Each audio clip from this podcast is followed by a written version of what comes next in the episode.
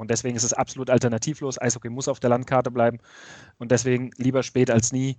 Gott sei Dank fängt die DEL an. Moin und viel Spaß bei Kabinengespräch, dem Podcast von Moritz Zinken und Lukas Schibrita. Hallo liebe Leute, der Winter ist da. Die triste Jahreszeit fängt an. Man kann bereits ab 15 Uhr alle Lichter im Haus anschalten. Und die Laune vieler Menschen geht gerade in den Keller, wobei man hier vermutlich eine Personengruppe ausklammern kann. Äh, denn während sich Fußballfans gerade langsam satt sehen an ihrer Sportart, sehnen sich andere Leute hingegen wieder, dass ihre Sportart nach einigen Monaten Pause wieder anfängt. Aber bevor wir über das sprechen, grüße ich natürlich äh, meinen guten Freund Moritz, der sich heute natürlich zu Hause befindet und natürlich wieder zugeschaltet ist. Moin, was geht? Herzlich willkommen auch von meiner Seite. Ich befinde mich natürlich zu Hause, wo auch sonst. Bei mir sind die Lichter auch schon alle an. Und ja, Luki, ich dachte gerade, dass du schon langsam den, den Glauben verlierst. Und äh, ja, es hat sehr, sehr melancholisch geklungen, dein Intro. Aber du hast ja noch die Kurve bekommen, denn Eishockey geht wieder los. Am Donnerstag, am 17.12. startet die DEL, die Penny DEL wenn man es genau nehmen will, wieder in die Saison und nimmt den Ligabetrieb wieder auf.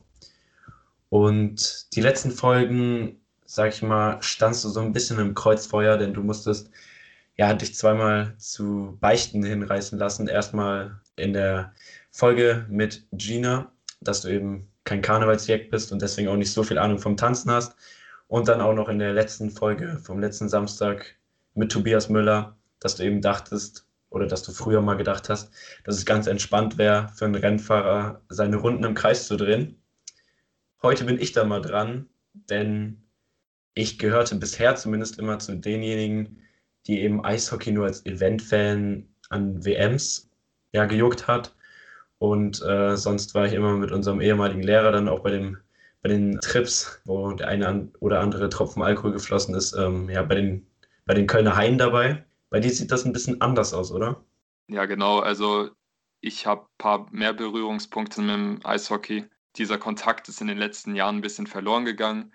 Aber deswegen freue ich mich umso mehr, dass wir dieses Mal über diese Sportart sprechen können und eben auch einen Einblick darüber kriegen können, was dort in den letzten Monaten los war, denn da ist sehr viel passiert. Und deswegen ganz viel Spaß mit dem Interview, denn wir haben heute zwei sehr interessante Gäste. Eigentlich wären sie zu dritt, aber zwei haben es heute zu uns geschafft. Vom Eishockey-Podcast Bandencheck.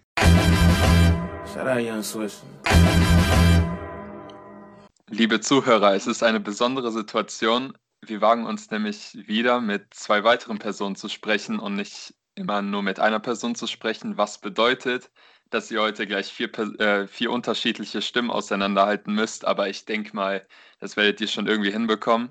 Heute haben wir nämlich Markus Daniel oder auch kurz Puffy am Start. Moin, moin an dich. Servus, grüß dich, hallo. Und auch Markus Schwarze am Start. Hallo, grüßt euch. Ähm, der ist ein frischer Neuzugang bei Bandencheck und dazu fehlt jetzt noch vom Bandencheck der gute Jörg Mülling oder auch kurz Joe genannt der allerdings, wie gesagt, heute nicht dabei ist, weil er eben verplant ist. Marco, erstmal an dich. Deine beiden Kollegen, die haben jetzt so besondere Spitznamen. Hat es bei dir noch für keinen gereicht oder hast du einfach noch keinen? ähm, nee, tatsächlich habe ich keinen. Also ähm, aufgrund meines Nachnamens Schwarzer kommt man da oft irgendwie auf ähm, Black oder Blackie oder was auch immer. Ähm, den hat aber tatsächlich mein Bruder abbekommen. Deswegen, ähm, den rufen alle immer Blackie und äh, damit auch öfter als sein Vornamen. Aber nee, bei mir hat es einfach äh, ähm, oft mal nur zu Mako gereicht mit drei Gs oder so in der Mitte. Vielleicht finden wir noch im Laufe der Folge einen Spitznamen für dich. Ähm, ich begrüße euch zwei auch erstmal recht herzlich bei uns und würde euch gerne erstmal bitten, euch den Zuschauern vorzustellen. Wie alt seid ihr? Was sind eure Berufe? Wie kommt die Verbindung zum Eishockey? Also A, bin ich viel zu alt und äh, bin habe irgendwie so mit seit 40 Jahren schon mit Eishockey zu tun. Ich habe mit fünf Jahren angefangen Eishockey zu spielen und habe äh, schon vieles gesehen. Ähm, ich bin eigentlich äh, im wahren Leben Schuhvertreter. Habe also äh, eigentlich nichts so Großartiges äh, oder so was Wichtiges jetzt zu tun wie der Marco. Da kommen wir ja gleich nochmal drauf. Und äh, bin im ähm, ehrenamtlichen Bereich tätig für die Eintracht Frankfurt Eishockey-Abteilung als stellvertretender Abteilungsleiter und äh, habe da Einblicke so als, als äh, Offizieller, als Spieler natürlich auch. Ähm, und äh, ja, so haben wir angefangen, diesen Podcast zu starten. Genau. Und ähm, ja, ich bin Marco und bin 35 Jahre jung, alt, je nachdem, wie man das tagesformabhängig auch nennt. Und ähm, mein Beruf ist ähm, Mannschaftsbetreuer, also äh, auf im Eishockey-Fachbegriff Head Equipment Manager ähm, der Bietigheim Steelers in der DEL 2. Das ist mein Hauptberuf. Ähm, bedeutet, ich kümmere mich den lieben langen Tag um das Tagesgeschäft einer Eishockey-Profimannschaft äh, innerhalb der Kabine. Ähm, das heißt, ich habe nichts mit dem wirtschaftlichen oder administrativen Bereich irgendwie in der Geschäftsstelle zu tun, sondern ich bin rund um die Mannschaft herum. Ich organisiere die Ausrüstung, ich schleife Schlittschuh, ich mache die Wäsche, ich, ja, gibt einfach super viel, was man rund um so eine Mannschaft herum machen kann. Ähm, Ordnung halten in der Kabine ähm, Busse organisieren, die Essensplanung für unsere Auswärtsspiele, Reiseplanung, ähm, Kontakt zu den anderen Betreuern halten und Situationen vor Ort abfragen, ähm, wie das in den ihren Stadien funktioniert. Ja, und natürlich ganz, ganz viel mit meinem wunderbaren Jungs in der Kabine zu tun haben, tagtäglich ähm, schauen, dass es denen gut geht. Sehr krass. Also dann bist du, sag ich mal, auch in dieser, in dieser Lieblingswelt von euch im Eishockey ähm, tätig geworden. Wie, wie kam das denn so zustande? Also hast du früher dann auch Eishockey gespielt und bist dann irgendwann da einfach so reingeschlittert oder ähm, wie bist du an diesen Beruf gekommen? Genau, also ich habe ähm, sehr spät mit Eishockey begonnen. Ähm, tatsächlich erst, da war ich, glaube elf, zwölf Jahre alt. Ähm, Eishockey fängt man, wie der Puffy sagt, einfach mit fünf, sechs, sieben so in der Laufschule früh an. Ähm, und den ersten Mannschaftsbetrieb gibt es dann so ab, heutzutage sagt man U9, U11 dazu. Ähm, da sollte man anfangen. Ich bin erst sehr, sehr spät dazugekommen. Klassisch auf dem Aldi äh, mit einer Basecap in der Hand und ich bin der kräftigere von uns beiden äh, Kindern gewesen. Ich musste dann immer ins Tor. Ähm, und so habe ich angefangen, Hockey zu spielen und dann sind wir irgendwann aufs Eis gewechselt. Ähm, und, und dann habe ich angefangen, Eishockey zu spielen. Also in, in, Frankfurt da meine Grundlage gehabt. Und dementsprechend spiele ich seitdem auch immer noch aktiv Eishockey. In Bietigheim jetzt hier ähm, in der Amateurmannschaft, in der Regionalliga Südwest, bin als Torwart dort tätig. Ähm, natürlich hauptsächlich im Trainingsbetrieb, denn unsere Spiele finden meistens parallel mit den Spielen der Profis statt, ähm, freitags oder sonntags. Und äh, die paar Samstagstermine, die nehme ich dann liebend gern noch mit und darf mein Können auch noch probieren zu zeigen. Und äh, zu dem Beruf bin ich einfach durch einen kompletten Zufall ähm, gekommen. War schon immer im organisatorischen Bereich tätig, äh, in einer anderen Sportart und ähm, habe dann nach fünf Jahren in dem Beruf ähm, einfach meine Luftveränderung gewollt und dann kam die moderne Facebook-Welt, jemand teilt eine Stellenanzeige, ich lese die, denke mir, das kriegst du auch hin. Und ähm, vier Tage später habe ich einen Vertrag in der Tasche gehabt und bin jetzt in meiner dritten Saison hier in Bietigheim und äh, absolut äh, habe meinen Traumjob gefunden. Sehr geil. Ähm, Puffy, wenn du mal jetzt vielleicht anfangen würdest, ähm, wie würdest du in einem Satz beschreiben, was Eishockey für dich so besonders macht und warum sich auch ja, mehr Menschen mit dieser Sportart auseinandersetzen sollten? Also für mich ist Eishockey die schnellste Mannschaftssportart der Welt und das macht es einfach aus. Es ist äh, Schnelligkeit, es ist äh, besonderes Teambuilding, es ist, äh, hat, also man kann es mit Fußball nicht so vergleichen. Es ist schon, schon ein bisschen anders und ähm, das ist für mich das, was der Sport einfach ausmacht, die Kameradschaft, das Teambuilding in der Kabine. Ähm, und äh, natürlich dadurch, dass es der, die schnellste Mannschaftssportart der Welt ist, ähm, fasziniert oder hat mich das schon immer fasziniert, von klein auf schon. Ja, gibt es kaum was Besseres zu, zu sagen. Es ist ähm, intensiv, es ist ähm, ein Männersport, ähm, aber in dem die Freundschaft nicht zu kurz kommt. Ähm, denn ähm, du bist 60 Minuten Feind auf dem Eis, wenn man das so radikal sagen will. Aber ähm, danach gibst du dir die Hand, bist freundlich miteinander ähm, und gerade wenn Fans hoffentlich wieder in die Stadien dürfen, äh, wird meistens dann halt nach einem Spiel noch gemütlich ein Bier zusammen getrunken ähm, und einfach sich über das Spiel unterhalten. Ähm, Rivalitäten pflegt man da 60 Minuten auf den, in den, in, im Stehplatz gegeneinander und auf dem Eis aber danach ist einfach rum und es ist eine riesige Eishockey-Familie. Ähm, das macht es einfach so wunderbar, äh, mit Eishockey Kontakt zu haben. Puffy, gemeinsam mit Joe betreibst du jetzt auch nebenbei noch den Adler-Podcast. Ähm, mhm, den habt genau. ihr jetzt schon seit zwei Jährchen, so wie ich das richtig gesehen habe. Warum habt ihr euch jetzt, also das hast du uns schon vorhin erzählt beim Vorgespräch, da, wo Marco noch nicht dabei war, aber trotzdem wollte ich dich noch für die Zuhörer fragen, warum habt ihr euch jetzt vor nicht allzu langer Zeit äh, eben entschieden, dass ihr einen Eishockey-Podcast startet und eben über Eishockey spricht? Gab es im deutschsprachigen Raum jetzt noch kein Angebot dafür oder warum habt ihr den Schritt gewagt? Also Angebot gibt es genug. Es gibt auch wirklich äh, genügend starke Podcasts, aber ich bin eigentlich auch durch Zufall zum Podcast gekommen. Ähm, den Adler-Podcast, den gab's, äh, den gibt es schon seit zwei Jahren, wie gesagt, und vor knapp eineinhalb Jahren kam der Joe auf mich zu und hat gesagt, Mensch, Sie würden gerne mal eine Folge machen über Eishockey. Und habe ich gesagt, komm, ähm, wir von der Eintracht Frankfurt Eishockey-Abteilung, wir hören uns das mal an, waren dabei und das hat mir gleich so gut gefallen, dass ich dabei geblieben bin beim Adler Podcast und ähm, haben immer noch schon eine Sparte gemacht mit Eishockey, die sich extremer Beliebtheit gefreut hat. Und haben Joe und ich im September dieses Jahres gedacht, hey Mensch, wir könnten noch mal einen eigenen Eishockey-Podcast machen. Es gibt wirklich zwei, drei sehr, sehr gute. Es gibt sehr viel englischsprachige und ähm, ja, so sind wir auf den Trichter gekommen und äh, es hat brutal gut angefangen. Also wir waren sehr überrascht, dass das schon gleich so gut gestartet hat. Ja, und ihr habt das, wie gesagt, erst zu zweit gestartet, da war Marco noch nicht dabei. Aber wie bist du jetzt da eigentlich dazu gestoßen, Marco? Kanntet ihr euch schon vorher? Und dann kamen Joe und Puffy auf, euch, auf dich zu und haben dann so gesagt, ja, du würdest uns noch gut ergänzen beim Podcast. Oder wie kam das jetzt dazu, dass du jetzt im Nachhinein noch dazu gestoßen bist?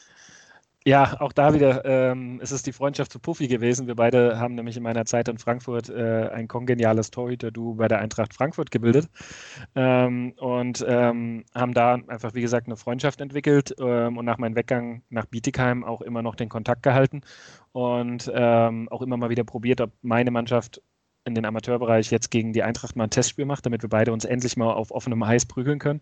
Und darauf, daraus äh, kam dann irgendwann die Anfrage, hey, wir haben einen Eishockey-Podcast, den ich auch von Folge 1 an gehört habe ähm, und gut fanden, den Jungs auch mein Feedback gegeben habe. Und ähm, dann haben sie gesagt, hey, das wäre doch geil, wenn du mal Gast bist. Du kannst ja hautnah vom Eishockey berichten.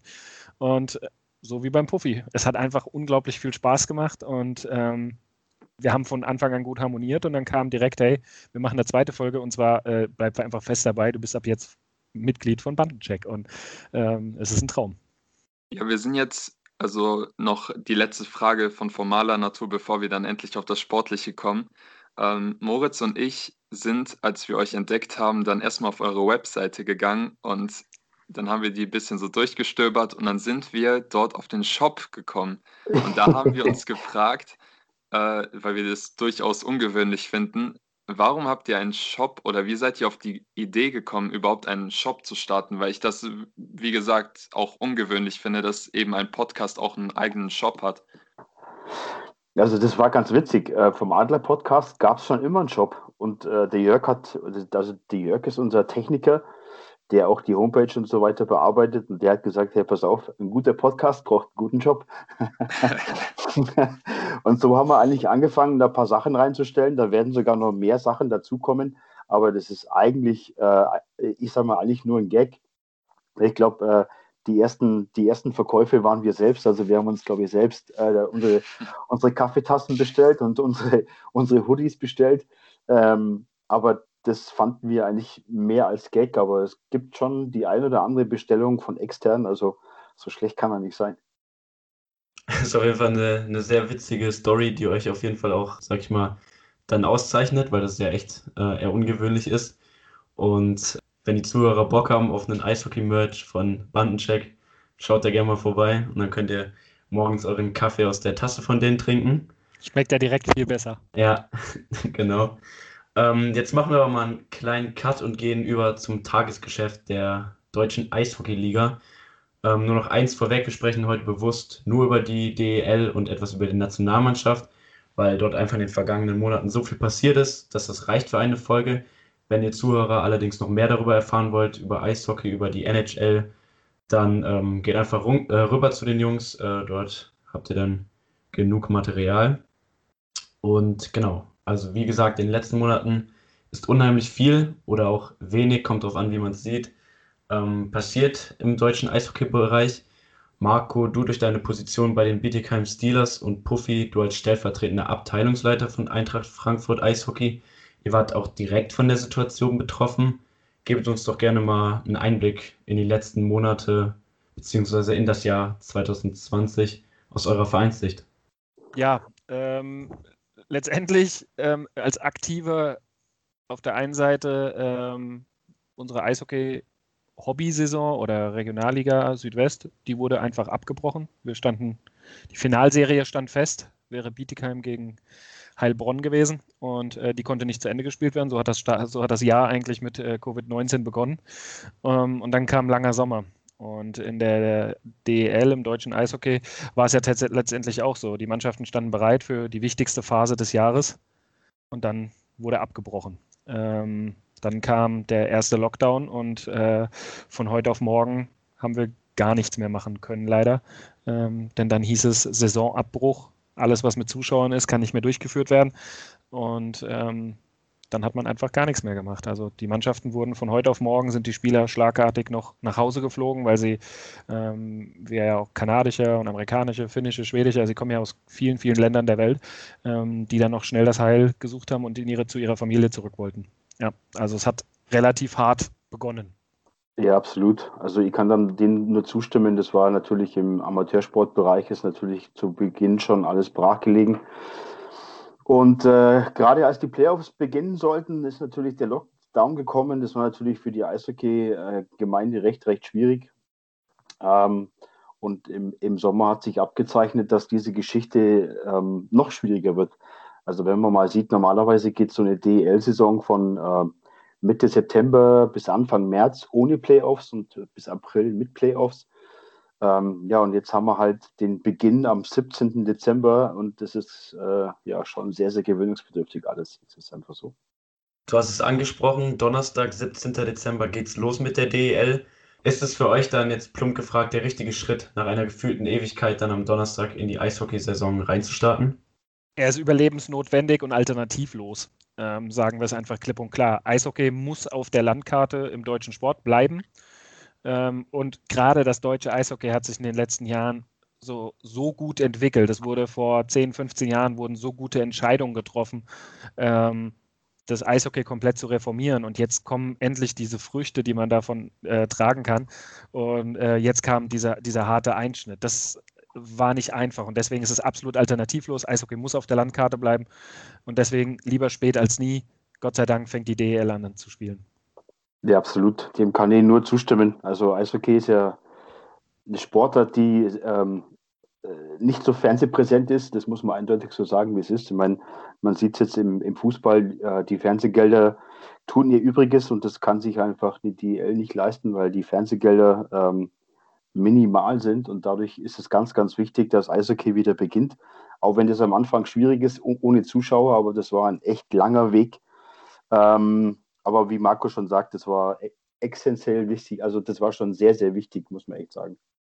Ja, aber da gab es auf jeden Fall noch, äh, denke ich, auch weitere Argumente. Alleine deswegen, dass Deutschland dann, ein, denke ich mal, kompletten Wettbewerbsnachteil hatte im Vergleich zu anderen Ländern, die vielleicht schon lange wieder in die Eishockeysaison gestartet sind. Wenn man alleine nach Russland schaut, die haben ja eigentlich gefühlt normal einfach weitergemacht oder in die Schweiz, da haben die ja auch relativ früh wieder mit Eishockey angefangen. Dann haben wir aber auch herausgefunden, dass es eben in der finnischen Liga die Situation gab, dass sie auch wieder gestartet sind in die Saison, aber jetzt in den letzten Tagen die Saison eben wieder unterbrochen wurde, weil sich das Spielen ohne Fans einfach nicht mehr rentiert hat und es im Prinzip ein dickes Minusgeschäft ist, weil es dort auch viel von Zuschauereinnahmen abhängt, genauso wie hierzulande. Und jetzt hat man hier in Deutschland die gleiche Situation eigentlich, dass nicht wenige Vereine finanziell massiv getroffen waren von diesem Lockdown oder von dieser langen Phase ohne Spiele. Und wie seht ihr jetzt eigentlich diesen Saisonbeginn unter diesem Aspekt? Also, dass wir eine finnische Liga haben, die gestartet ist, aber jetzt unterbrochen wurde, weil es sich einfach finanziell nicht mehr rentiert hat. Und auf der anderen Seite beginnt jetzt eine deutsche Liga, wo viele Vereine auch teilweise Insolvenz bedroht waren.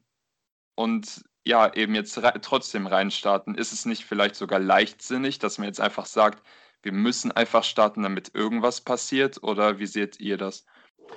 Also, ich kann dir aus der, aus der Sponsorensicht einfach mal ein, ein kleines Bild schildern. Ähm, Finnland hat das natürlich gemacht und hat gesagt, pass auf, Freunde, äh, wir machen weiter so wie bisher. Ähm, jetzt kriegen sie Probleme ähm, und bei der DEL war es ja ähnlich. Man hat gesagt, wann starten wir? Können wir im äh, November starten?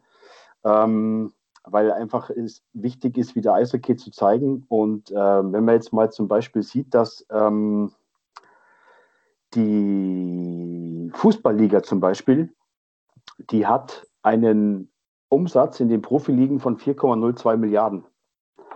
Die DEL macht im Jahr 130 Millionen Euro Umsatz. Und ähm, das Problem ist, dass äh, dieser Sport eigentlich nur mit Zuschauer ähm, funktioniert. Jetzt ähm, ist es aber so, wenn du nicht Eishockey spielst, ähm, dann bleiben die Sponsoren weg, weil die Sponsoren eigentlich nur davon leben, ähm, im Fernsehen gesehen zu werden. Das heißt, in der Eishalle hängt der Banner XY, Metzgerei Müller, was auch immer, und ähm, der lebt davon, dass die Leute das sehen und das ist halt nicht der Fall.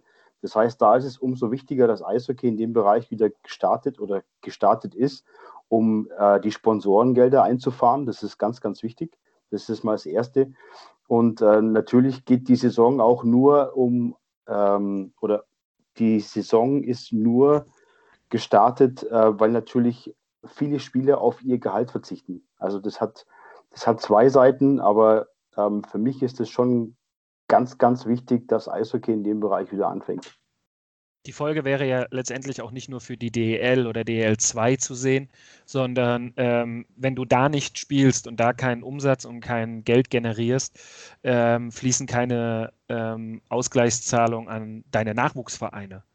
Ähm, das heißt, der Nachwuchs würde genauso von jetzt auf gleich wegbrechen. Die Kinder würden halt zukünftig zum Fußball oder zum Handball gehen, wo der Sport weiterlebt, weil sie spielen. Ähm, das ist einfach unglaublich wichtig, ähm, dass du präsent bleibst, dass du in der Werbung bleibst. Wir haben im Eishockey halt tatsächlich einfach nur, in der DEL gibt es Statistik, die sagt einfach 14 Prozent des Umsatzes kommen vom TV. In der Fußball-Bundesliga sind es 66 Prozent. Und Puffy hat gerade schon die Unterschiede im Umsatz genannt. Das ist ja, das ist ja Peanuts zum Vergleich vom Fußball. Dementsprechend ist es einfach wichtig, 50 Prozent der Etats bestehen aus Sponsoring. Ähm, du musst deine Sponsoren an der Stange halten, also musst du spielen.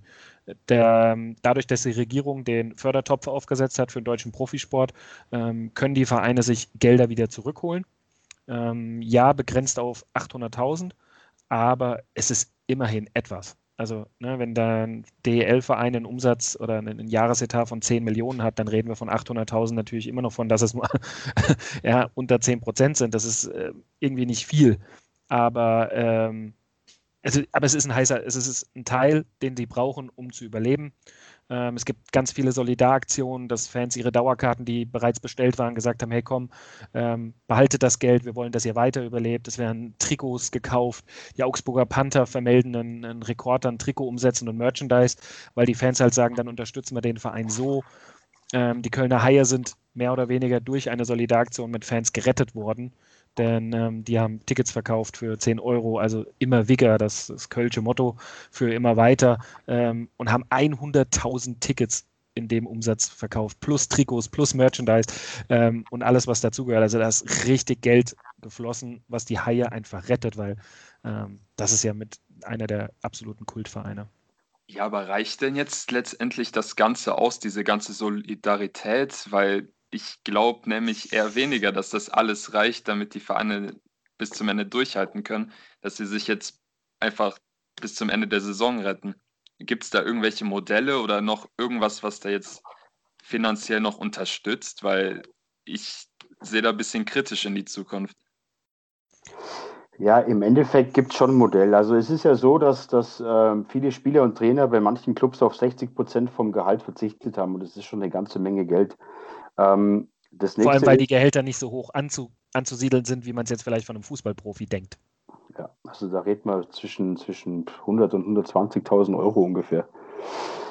Ähm, Und das nächste ist, äh, man hat die, die DEL in zwei Gruppen aufgeteilt. Das heißt, du hast weniger Fahrtkosten, weniger Spiele, weniger Reisen. Das heißt, du sparst damals schon einen ganzen Haufen.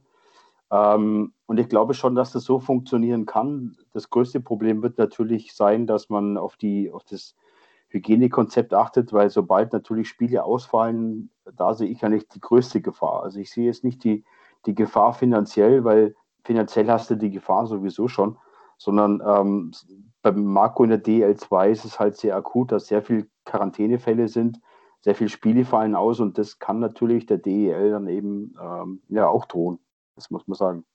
Genau. Also es ist, es geht, wie gesagt, einfach, ja, es ist vielleicht spitz auf Knopf und, auf die Kante genäht, wie man so schön sagt, aber so agiert Eishockey leider ähm, schon immer. Du hast in ganz vielen Vereinen Mäzene hinten dran stehen, die Jahr für Jahr ein Minus ausgleichen, weil mit Eishockey verdienst du in Deutschland halt eigentlich kein Geld. Also das weiß jeder.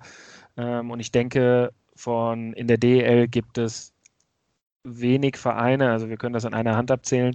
Ich glaube, die Eisbären Berlin werden aus der Nummer sauber rauskommen, Red Bull München wird aus der Nummer sauber rauskommen, die Adler Mannheim.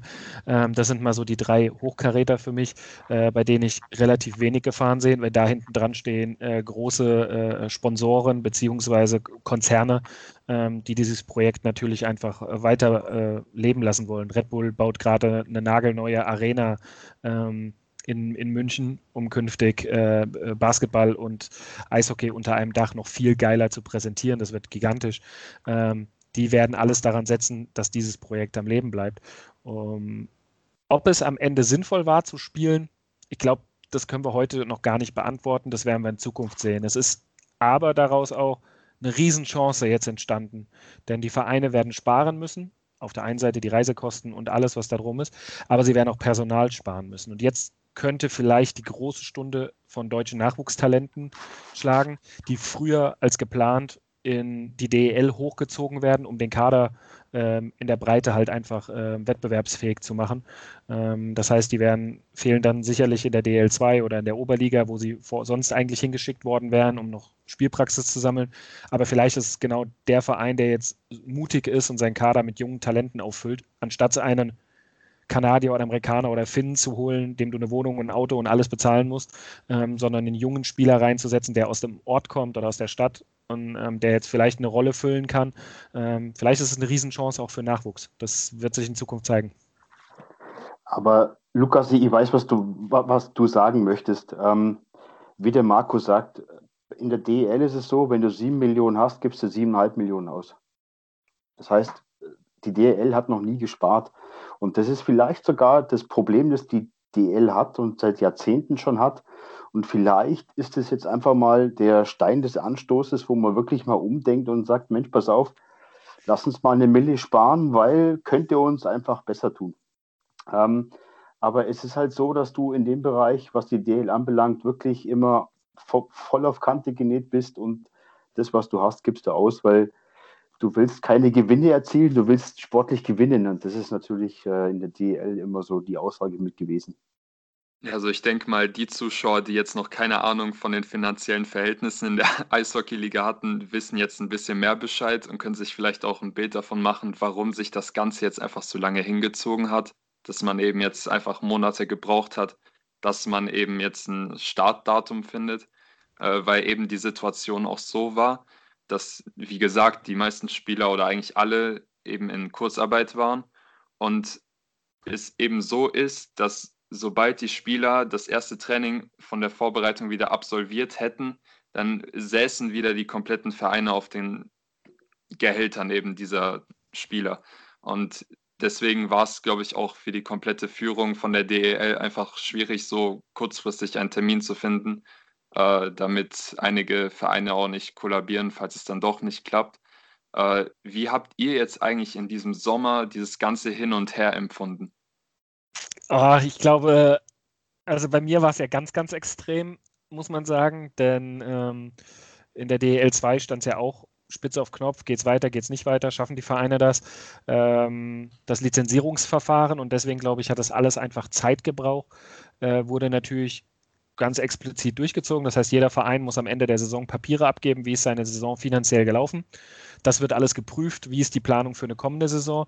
Und aufgrund dessen, dass sich alle zwei Wochen die Regeln und Gesetze innerhalb der Bundesregierung immer wieder verändert haben und angepasst wurden an die aktuelle Situation, glaube ich, war es für Vereine einfach ganz schwierig, hier im Lizenzierungsverfahren saubere äh, Unterlagen abzugeben.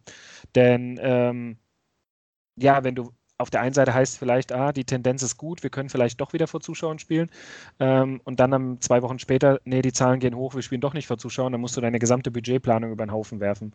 Deswegen hat Eishockey einfach Zeit gebraucht. Ähm, und deswegen war es ein, ein richtiges Nerven, Krimi, ja, ähm, das zieht, zerrt an der Substanz.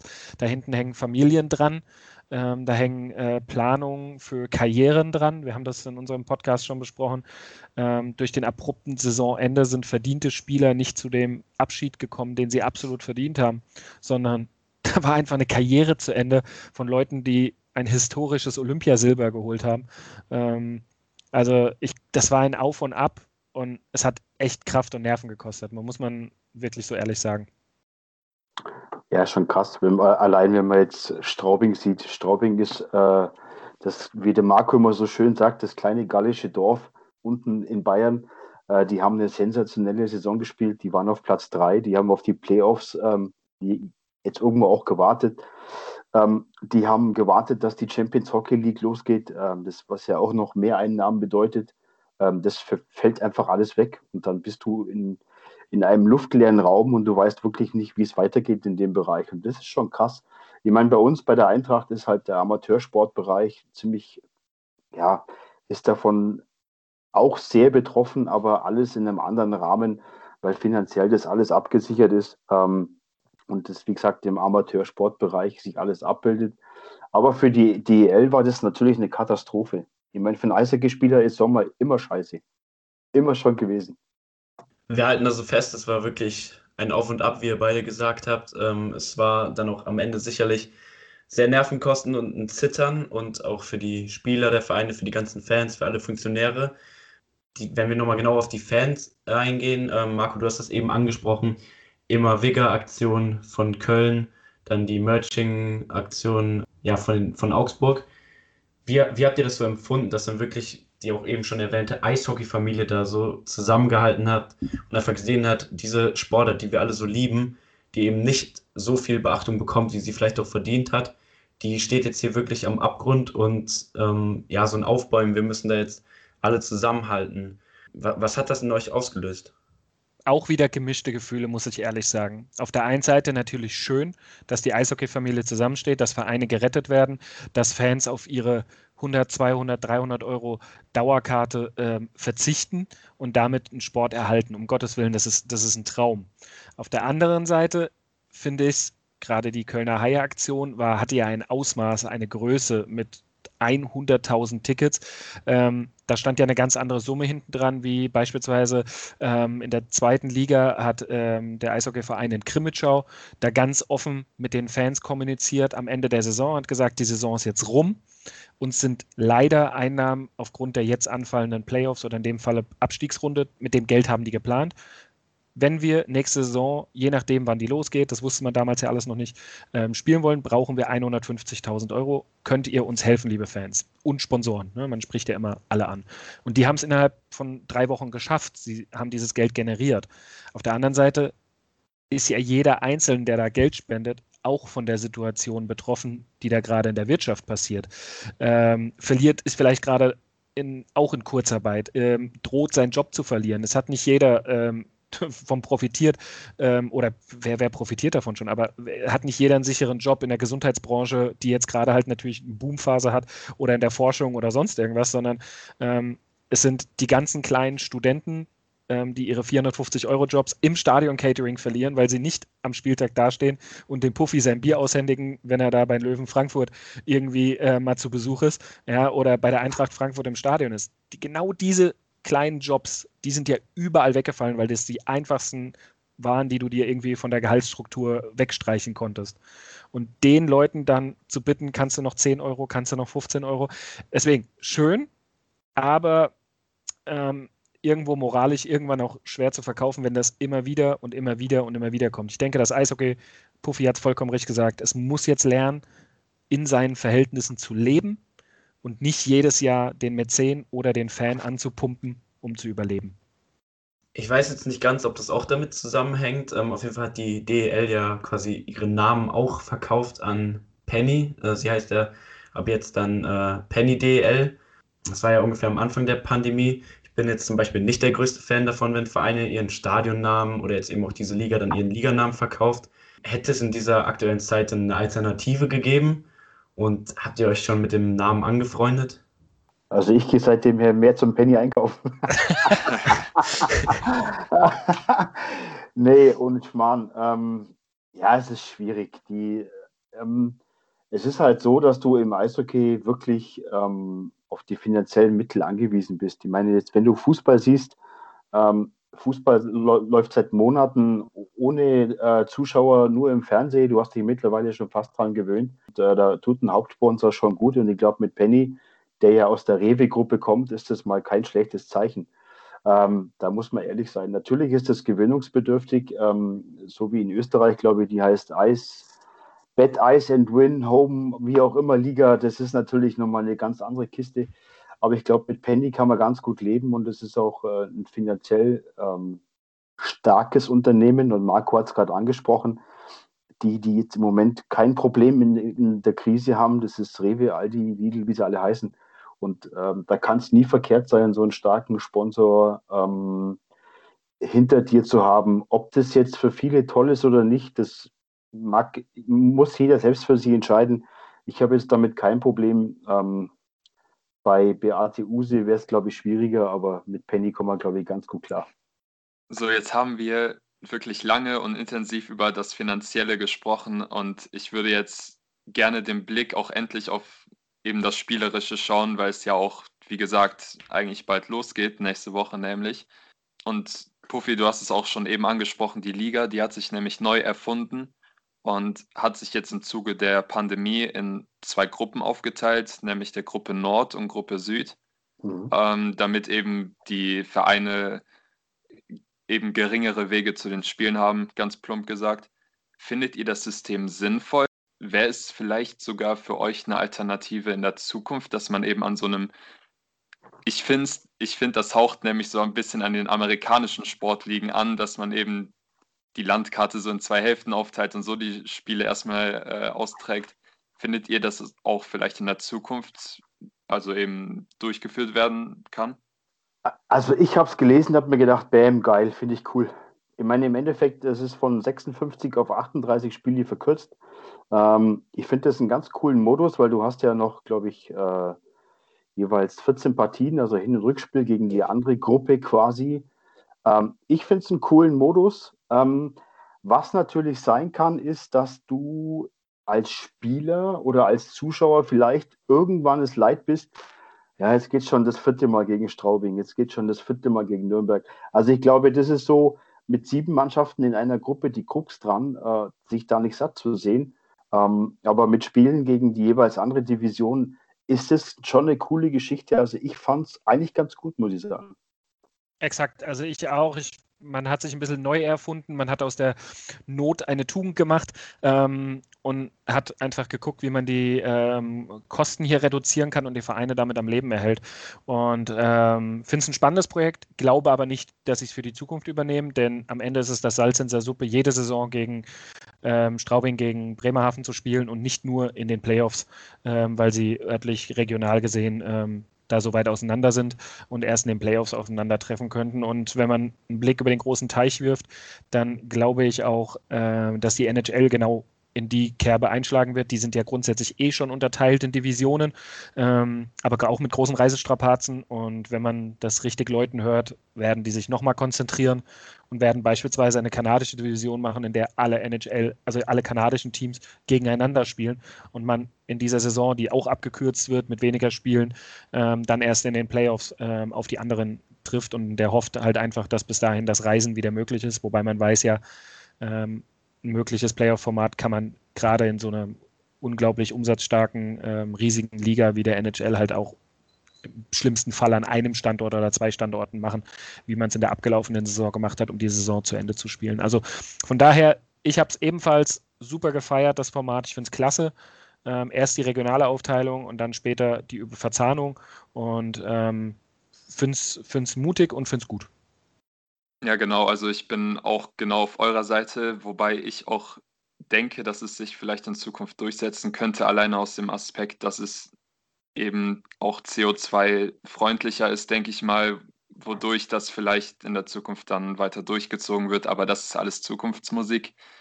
Ich wollte euch nämlich noch fragen, ähm, jetzt wurde der Spielplan nach so langer Zeit erstmal veröffentlicht und alles unterteilt. Jetzt gab es aber jetzt, ich weiß nicht, wann das war, das war vor ein paar Tagen, äh, eine sehr emotionale Rede von der guten Angie, von der Frau Merkel, ähm, die nämlich ja eben offen von einem Lockdown widerspricht, wie wir den schon Anfang des Jahres äh, hatten. Glaubt ihr jetzt, dass die DEL trotzdem durchgezogen werden kann, so wie sie aktuell geplant ist? Weil alleine bei einem Lockdown ja wieder alle Hotels schließen würden und das wird sich ja alles wieder beißen mit der DEL. Also ich, ich glaube, dass die DEL dafür, davon unberührt bleibt. Äh, ich glaube, der Profisport wird da, glaube ich, nicht, nicht angepackt. Äh, ist ja auch im, im Fußball so, dass der Fußball ziemlich safe ist, was das anbelangt. Und ich glaube nicht, dass äh, die DEL da irgendwie Probleme bekommt, weil es ist ja ehrlicherweise so, wenn du jetzt ein Auswärtsspiel hast, dann fährst du meistens äh, Samstag hin, Sonntag zurück oder wie auch immer. Ähm, aber da die jetzt in zwei Gruppen spielen, fahrt Köln nach Krefeld und auch wieder zurück. Ich meine, die können von Köln nach Krefeld mit der S-Bahn fahren. Ne? Also äh, im Endeffekt wäre das nicht das große Problem. Ähm, deswegen glaube ich, dass das relativ unberührt davon ist. Ähm, andererseits, wenn du ganz ehrlicherweise die DEL ähm, davon abhängig machst, glaube ich, hat die DEL dann das größte Problem überhaupt, weil dann, glaube ich, brauchst du nicht mehr anfangen. Ja, also mit dem Reisen bin ich absolut durch die regionale Unterteilung. Brauchst du weniger Hotelnächte, weniger Reisen. Ähm, das wird das erleichtern und ähm, letztendlich Fußball-Bundesliga, der Profisport wird probiert durchzuziehen. Ähm, und es geht ja vor ja, harter Lockdown vermutlich um einen Zeitraum von drei Wochen. Ich glaube, sie werden definitiv anfangen. Die Telekom hat sich hier als Medienpartner absolut bekannt und hat ähm, das Engagement da erweitert. Ähm, das wird sich auszahlen und äh, man wird diese Saison auf jeden Fall starten und hoffentlich von äh, Quarantänemaßnahmen verschont bleiben. Und ähm, also ich meine, bei uns gibt es keine Übernachtung. Ne? Also wenn wir eine Liga tiefer gehen, die DL2, wir übernachten nirgendwo. Ähm, da sind wir sicherlich ähm, zwar auch eins von vielen Teams, die das nicht so machen, und es gibt Teams, die machen das eigentlich, ähm, aber vielleicht überdenken die das auch in Zukunft halt alle einfach, um den Kosten, Dings, äh, Kosten zu sparen. Wir fahren am 30.12. von Bietigheim nach Weißwasser, das ist ganz, ganz kurz vor der polnischen Grenze, ähm, und fahren abends wieder zurück. Ähm, das ist eine harte Reise, aber ähm, ja, wir haben dadurch keine Übernachtungskosten, du hast keine zusätzlichen Essenskosten, weil du noch eine Nacht länger irgendwo essen und so weiter musst. Ähm, dein Bus muss nur für Hin- und Rückfahrt bezahlt werden und nicht für noch eine Nacht mit einem Busfahrer oder zwei Busfahrern. Ähm, ja, ich denke, da wird man einfach auf den weniger luxuriösen Weg, ähm, aber praktikableren Weg zurückgreifen und wird am selben Tag reisen. Und damit halte ich es für durchaus möglich, die Liga durchzuziehen das ist ja definitiv auch nur fair, dass dann alle Profiligen stattfindet, wie ihr auch schon gesagt habt. Egal in welcher Profiliga, eine ganz zentrale Thematik auch des ersten Lockdowns waren eben diese Geisterspiele, wo egal ob Fußball oder äh, jegliche andere Sportart, wo eben Fans gesagt haben, nee, mit Geisterspielen, die Attraktivität geht verloren. Ähm, damit möchte ich gar nichts zu tun haben. Mal gucken, ob ich das überhaupt jetzt schaue. Puffy hat eben schon angesprochen, dass man sich mittlerweile schon eigentlich dran gewöhnt hat und das wird ja auch jetzt beim Eishockey so sein. Deshalb wurden ja auch die ganzen Hygienekonzepte beim Deutschland Cup und beim Magenta Sport Cup in den letzten Tagen und Wochen genau getestet. Ähm, wie findet ihr bisher so diesen, diesen Ablauf dieser beiden Testveranstaltungen? Das war ja eben, ähm, um an, anzutesten, wie das alles klappt, ähm, ob die Liga gut starten kann. Jetzt ist natürlich aber so, dass die Eisbären Berlin und auch die Schwenninger Wild Wings ja, zwei Teams sind, die eben dann beim Magenta Sport Cup dann auch in Corona ja, ausgeartet sind und deswegen Quarantäne mussten. Wie hat das aus eurer Sicht gut funktioniert und wie wird es dann mit dem engmaschigen Spielplan dann noch ablaufen, wenn mehrere Teams vielleicht in Quarantäne müssen? Ja, das ist halt ähm, genau das, was, was Puffy vorhin schon gesagt hat. Das, das, das ist der große Punkt der Un, Unvorhersehbarkeit. Man kann ganz viel planen, aber man kann nicht mit planen, was die Gesundheitsämter machen. Und ähm, ja, wir haben es jetzt in der DL2 gesehen, da gab es Unterschiede, waren in einer Mannschaft zwei Spieler in Quarantäne, hat ein Gesundheitsamt äh, entschieden, nein, die ganze Mannschaft muss nicht in Quarantäne. In anderen Mannschaften musste dann der ganze Tross in die Quarantäne. Ähm, das ist ganz unterschiedlich. Ich glaube, das ist der, der größte Punkt, der einfach absolut nicht absehbar ist. Ähm, wie, läuft, wie läuft diese Quarantänesituation ab? Ähm, ja, also das ist, glaube ich, die größte Unwägbarkeit, die das Eishockey vor sich hat. Ja, das glaube ich auch. Zu deiner Frage mit dem Magenta Sport Cup, das war ja die Vorbereitung eigentlich auf die DL-Saison. Ähm, das war ganz okay. Ich meine, du hast gemerkt, dass die, dass die Teams noch nicht zu 100 Prozent da sind. Das sind Abstimmungsfehler. Äh, Krefeld zum Beispiel ist äh, vor der Saison auseinandergefallen, währenddessen noch mehr. Ähm, da kamen dann viele Leihspieler rein, ähm, die dann natürlich auch für Unruhe gesorgt haben. Du bist als Team nicht so nicht so konstant. Es fehlt dir einfach noch ein paar Prozent. Aber der Modus war in Ordnung. Ich glaube, der Ablauf ist gut. Ähm, die anderen Mannschaften, die jetzt nicht im Magenta Sport Cup ähm, dabei waren, die haben auch schon ein, zwei Testspiele gespielt. Und natürlich fehlt ein bisschen Qualität, aber ähm, ja, Spielpraxis wird es bringen, auf jeden Fall. Genau. Ich denke, der Modus hat sich ausgezahlt. Das ist vielleicht ein Vorgriff auf die DEL-Saison. Hoffen wir es nicht. Hoffen wir, dass die alle spielen. Ähm, nur der Eishockeyspieler jetzt im Vergleich zu einer anderen Sportart mit einem runden Ball, äh, ist härter im Nehmen. Es ist durchaus normal, in einem Freitag, Sonntag, Dienstag oder Mittwoch Rhythmus zu spielen. Und Eishockeyspieler können das. Drei Spiele pro Woche. Ähm, wir hoffen es natürlich nicht, aber der Spielplan ist engmaschig und im Notfall ähm, wird dann halt irgendwo noch ein Spiel dazwischen gepackt. Ähm, aber Eishockeyspieler können das. Die sind harte Burschen und ähm, das können sie jetzt ein ein ums andere Mal mehr zeigen.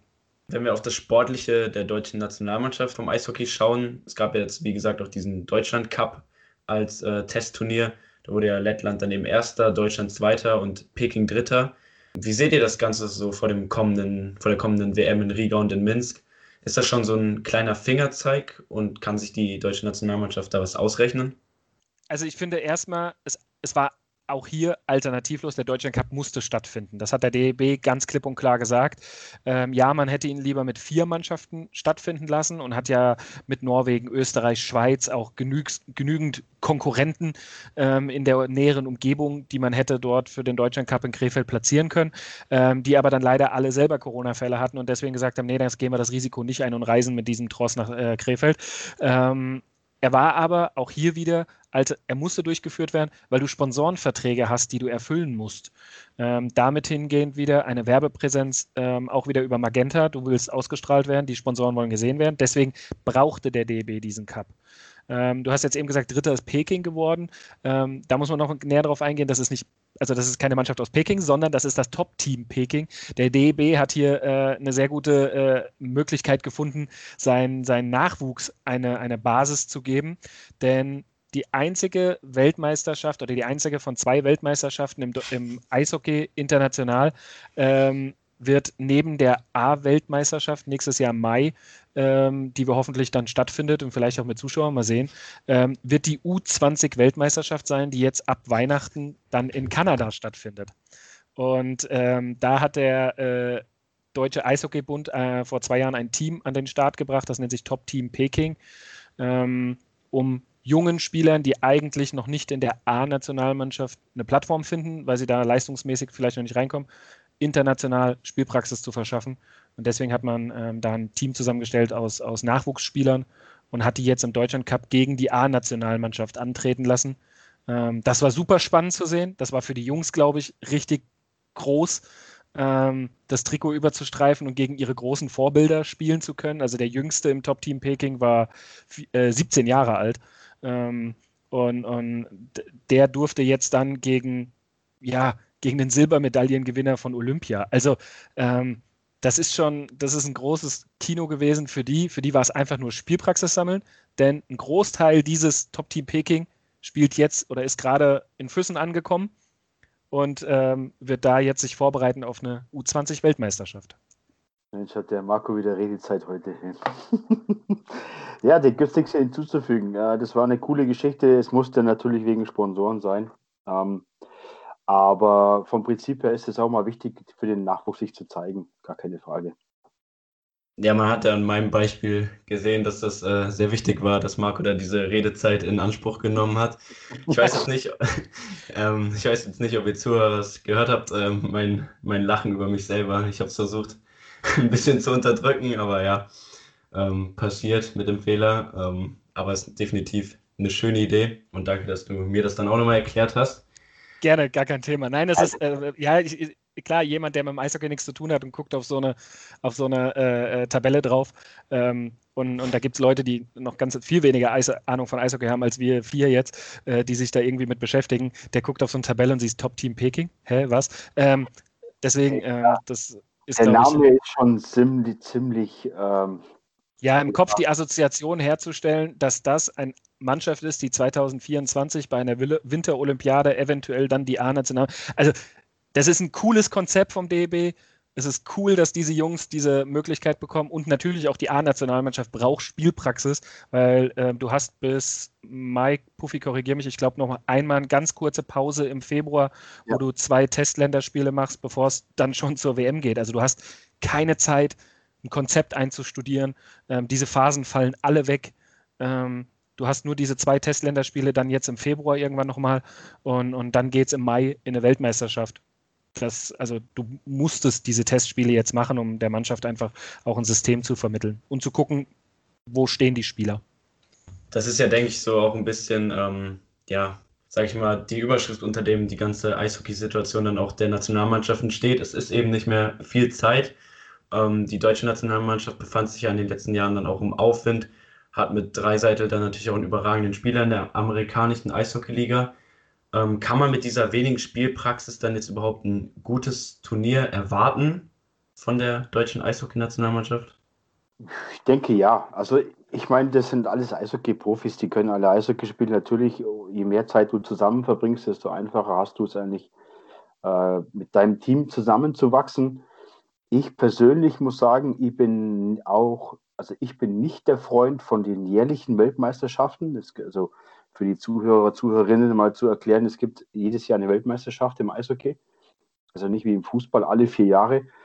Das ist das, was, was, mir, was mir widerstrebt. Also ich bin kein Fan von diesem jährlichen Weltmeistergedöns, weil irgendwann geht für mich ähm, das Besondere flöten, weil du hast halt die Topstars, wie du sagst, Leon Dreiseitel, äh, den hast du nicht jedes Jahr ähm, bei der Weltmeisterschaft dabei und siehst nicht die besten Spieler der Welt. Das finde ich ein bisschen schade, das geht mir ein bisschen verloren, aber natürlich ist es für Nachwuchs wichtig, sich zu zeigen. Das hat zwei Seiten, ähm, aber mir würden zum Beispiel alle zwei Jahre würden mir auch so eine WM reichen, absolut. Letztendlich werden die Spieler ja durch den Ligaspielbetrieb, und deswegen ist es wieder ja so wichtig, dass die DEL spielt, ähm, werden die Spieler ja Spielpraxis haben. Ähm, also hoffen wir, dass sie im Mai bei einer möglichen A-Weltmeisterschaft einfach aus einem regulären Spielbetrieb in der DEL kommen und Spielpraxis haben. Das, was Puffy gesagt hat, die fehlende Zeit, mal zwei Wochen, drei Wochen vor so einem Turnier bereits zusammenzukommen ähm, und sich wirklich einzuspielen. Jetzt kannst du einfach nur hoffen, dass der Kader möglichst so zusammenbleibt, wie er vielleicht in den letzten Jahr bei der WM oder äh, in, den, in der letzten Vorbereitung gespielt hat, damit möglichst wenig neue integriert werden müssen auf der einen Seite ähm, und du einfach möglichst ähm, dein Konzept durchziehen kannst. Aber ähm, du, der DEB hat, wie gesagt, so viel gute Arbeit geleistet in den letzten ähm, Jahr oder den letzten zehn Jahre und den Laden so aufgemöbelt. Ähm, ich bin sehr gespannt, was da noch passieren kann. Deswegen ist es so wichtig. Der deutsche Eishockey steht gerade echt vor einer ganz guten Zukunft. Die können sich da echt dauerhaft unter den Top 8 der Welt irgendwie festspielen. Und ähm, du hast Leon Dreiseitel genannt, der ist natürlich der jetzig absolute Superstar jetzt schon im Eishockey, nicht nur im Deutschen. Also in Deutschland wird er ja leider noch viel zu wenig wahrgenommen, was, da, was er eigentlich gerade geschafft hat, dass er der wichtigste, wertvollste Spieler in der nordamerikanischen Eishockeyliga gewählt wurde. Ähm, also das ist schon fast gleichzusetzen mit einem Dirk Nowitzki irgendwie, wobei Leon das natürlich über die nächsten zehn Jahre noch bestätigen muss. Aber ähm, da kommen ja jetzt schon wieder drei Junge nach. Ähm, ja, Als erster Deutscher muss man auch sagen, ne? Also das ist ja auch ja. so was. Du wirst ja eigentlich wirst du ja nicht, also es gibt sehr wenig Spieler, die das schaffen und ich glaube, ähm, da war, also Leon war der Erste, der das geschafft hat. Ich Ich glaube nicht, dass das, dass das eine große Nachahmer gibt, muss man ganz ehrlich sein. Ja, absolut. Ähm, deswegen, es ist da, da, da musst du, na, ja, es ist der erste Deutsche und das für die internationale Wahrnehmung ist einfach so wichtig, dass Deutschland im Eishockey überhaupt eine Rolle spielt. Ähm, und, und deswegen ist es wichtig, dass das, das Eishockey einfach läuft und die A-Nationalmannschaft spielt, um sich zu zeigen und um weiter präsent zu bleiben und dann geht es immer wieder weiter. Die Kette kannst du wieder fortsetzen. Da kommen kleine Kinder, die sehen das, was für einen Erfolg der erzielt, werden damit irgendwie in der Medien überflutet und dann sagen die Mama, Papa, ich will auch mal Eishockey ausprobieren. Ähm, und genau das brauchen wir im Eishockey. Aber meine Gegenfrage an euch zwei. Ihr seid ja auch sportbegeistert. Habt ihr die Olympia, äh, die Olympiade 2018 verfolgt? Mit der ähm, Silbermedaille? Also Moritz hat weniger Kontakt, glaube ich, zu Eishockey als ich. Also äh, bei mir ist es ein bisschen längere Geschichte. Äh, mein Vater kommt nämlich aus der Slowakei und dort ist eben Eishockey auch eigentlich die Top-Sportart im Land und deswegen bin ich auch eigentlich mit Eishockey aufgewachsen. Äh, ich setze mich momentan weniger mit dem Eishockey durch äh, auseinander, muss ich ehrlich sein. Aber ich bin eigentlich mit dem Eishockey groß geworden. Ich habe auch ein Trikot von Zdeno Chara, müsstet ihr, denke ich, ja. mal auch kennen. Ja, äh, ja, und ich bin halt mit solchen Leuten, mit Jaromir Jagre groß geworden und deswegen, ich verfolge die Turniere schon, äh, bis die Slowakei natürlich äh, rausfliegt. nee, aber ich, ich habe das durchaus mitbekommen und war auch, damals habe ich äh, den Führerschein gemacht und da habe ich auch mit meinem Fahrlehrer auch gefühlt jeden Tag nur über die äh, Nationalmannschaft dann gesprochen und das war schon, also ich fand schon auch, was sie da geschafft haben, war ja schon wirklich besonders. Ja, es, es war ein brutaler Hype und bei uns, bei der Eishockey-Abteilung, bei der Eintracht Frankfurt, da gingen täglich fünf, sechs Mails ein. Hey, mein, mein Sohn will Eishockey spielen, wie sieht es denn aus? Und also der Boom war schon, war, war schon ganz groß, absolut. Ja klar, und bei uns in der Stufe zum Beispiel, da habe ich das auch so erlebt, dass so in den kommenden ein, zwei Jahren danach, da als wir noch in der Schule waren, da haben sich auch irgendwie immer mehr Leute für Eishockey interessiert und sind dann teilweise mit Lehrern äh, von uns dann die Haie gucken gegangen und haben das so als Ausflüge gemacht. Und ja, ich habe da auch so eine kleine Bewegung eben auch wahrgenommen, dass sich ein paar Leute auf jeden Fall ein bisschen mehr auch mit Eishockey auseinandersetzen, was ich eigentlich auch sehr cool fand. Genau, also ich war eben auch einer von denen, die dann, sag ich mal, auch durch diese Turniere dann und diesen Aufschwung gecatcht wurden. Und ich war dann eben auch zum Beispiel dann bei diesen Spielen der Haie auch. Das war eigentlich so meine erste Berührung dann äh, mit Eishockey, also das erste Mal auch im Stadion gewesen.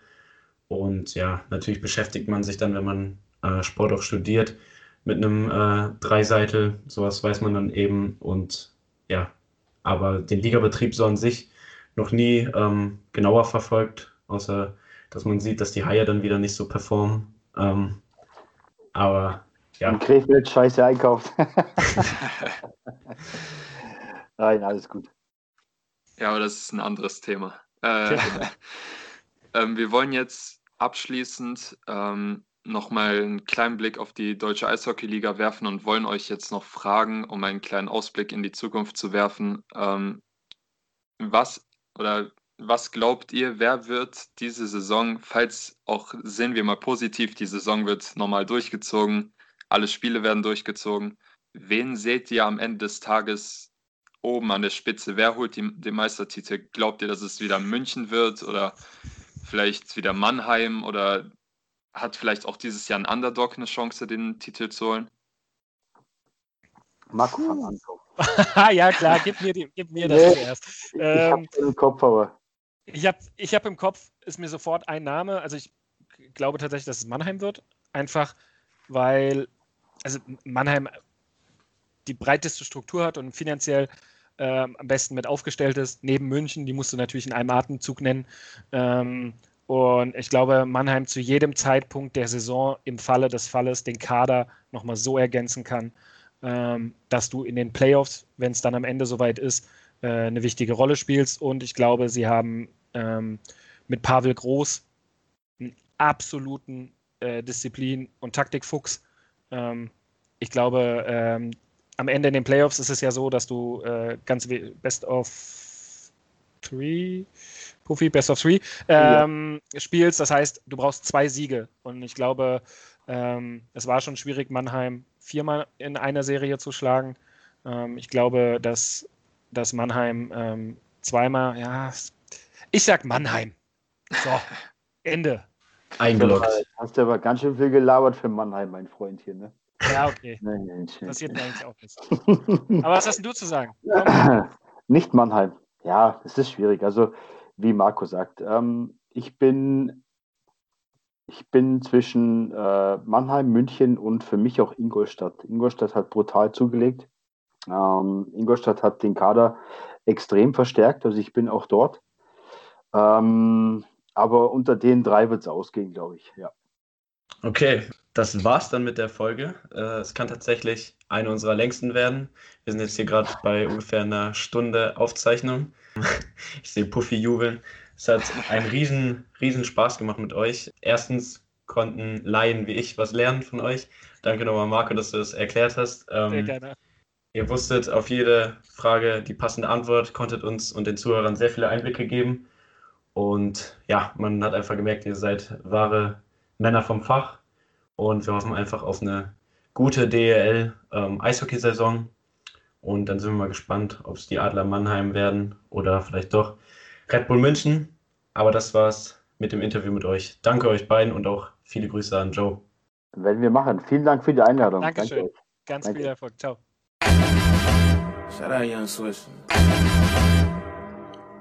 Ja, Moritz, also du hast mich zwar nicht gesehen, aber ich kann dir jetzt sagen, dass ich vor Scham zusammengesackt bin, wenn ich das mal so sagen kann, als du gesagt hast, dass beim Deutschland Cup einfach Peking teilgenommen hat. Was soll das jetzt hier? Aber ich finde trotzdem, dass das Interview sehr interessant war. Ich denke mal, die Zuschauer oder Zuhörer eher gesagt äh, werden auch mitbekommen, dass uns die Folge Spaß gemacht hat, da wir jetzt auch, ich glaube, mit die längste Aufnahme hatten mit der Folge äh, mit Markus Bayer. Ja, wie gesagt, mir hat es mit den Jungs sehr viel Spaß gemacht. Vielleicht kommt da in der Zukunft nochmal eine Folge mit denen. Ich fand sie auf jeden Fall sehr sympathisch haben uns auch einen coolen Einblick gegeben. Ja, weißt du jetzt mehr von Eishockey Bescheid? Ja, auf jeden Fall. Also erstmal auch die Besten äh, dürfen mal Fehler machen. Und Spaß beiseite, also wie du gesagt hast, was wir alles für Einblicke bekommen haben. Ähm, es wurde sich vorher nicht abgesprochen, egal was wir für Fragen auch spontan gestellt haben. Die Jungs äh, wussten immer eine Antwort und konnten auch noch mehr liefern. Äh, so sollte das in einem guten Interview laufen. Und deswegen würde ich einfach sagen, schaut bei den Jungs vorbei. Bandencheck heißen sie eben, der Eishockey-Podcast. Gibt es überall zu hören. Ihr erreicht sie über die Website, ähm, wo ihr dann auch den super Merch euch abgreifen könnt und die Jungs unterstützen könnt. Instagram, Twitter, at bandencheckpod. Ähm, wir verlinken das natürlich auch nochmal in der Beschreibung dieses Podcasts. Aber ja, es hat auf jeden Fall sehr viel Spaß gemacht mit den Jungs. Und äh, wir freuen uns wenn euch Zuhörern das auch einen guten Einblick in das Thema oder in die Sportart Eishockey gegeben hat. Bis dahin, Peace out. Macht's gut.